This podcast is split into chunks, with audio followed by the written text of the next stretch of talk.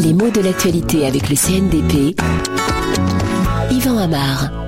La visite du pape à Lourdes a ramené notre attention sur cette ville française du sud de la France que l'on dit propice au miracle depuis que Bernadette Soubirou y eut, dit-elle, vu la Vierge Marie. Alors, on s'y presse pour prier, mais surtout lorsqu'on est malade, parce qu'on va espérer un miracle, une guérison miraculeuse. Qu'est-ce que c'est que ça, un miracle? C'est un fait, c'est un événement qui échappe aux lois ordinaires de la physique telle que la science la connaît aujourd'hui.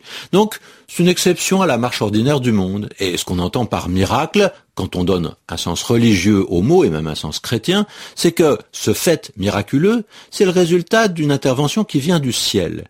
Ah, pour les catholiques, ce n'est pas tellement Dieu le Père qui s'occupe de tout ça, mais c'est plutôt Jésus ou sa mère la Vierge ou encore les saints et les saintes qui tout d'un coup peuvent changer l'ordre des choses par bonté, par bienveillance envers les humains et faire advenir quelque chose qui paraît impossible dans le cours normal des choses. Donc un miracle, c'est anormal, mais ça va toujours favoriser quelqu'un, c'est toujours positif. Hein. Alors, euh, le Christ, il en a fait des miracles pendant sa vie, d'après les évangiles. Qu'est-ce qu'il a fait? Par exemple, il a changé l'eau en vin, il a marché sur les eaux, il a ressuscité Lazare d'entre les morts en lui disant « lève-toi et marche ». Ça, bien entendu, ce sont des miracles. À Lourdes, c'est plutôt sa mère, la Vierge Marie, qu'on implore pour qu'elle occasionne une guérison miraculeuse. Miraculeuse, c'est l'adjectif qui correspond à euh, miracle. Alors ces légendes miraculeuses sont présentes dans de très nombreuses religions, mais le mot a également un sens un peu différent dans le vocabulaire courant. Il désigne quelque chose de tout à fait improbable, hein, en français comme dans d'autres langues.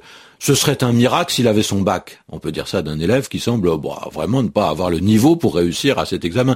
Ou bien on est très en retard à un rendez-vous important avec quelqu'un de très ponctuel. Alors on se dit, mon Dieu, mon Dieu, si, si pour une fois il y avait une panne de métro, sa femme qui lui téléphone, une chute malencontreuse, ah, c'est improbable, mais en fait, ça serait presque un miracle s'il n'était pas là ça serait un miracle, ça serait presque un miracle, ça tient du miracle. Ah, ça c'est une formule intéressante dont on se sert parfois pour être plus près de la vérité. Hein. C'est presque comme un miracle, ça tient du miracle. On a du mal à le croire et d'une certaine façon, on n'en croit pas ses yeux.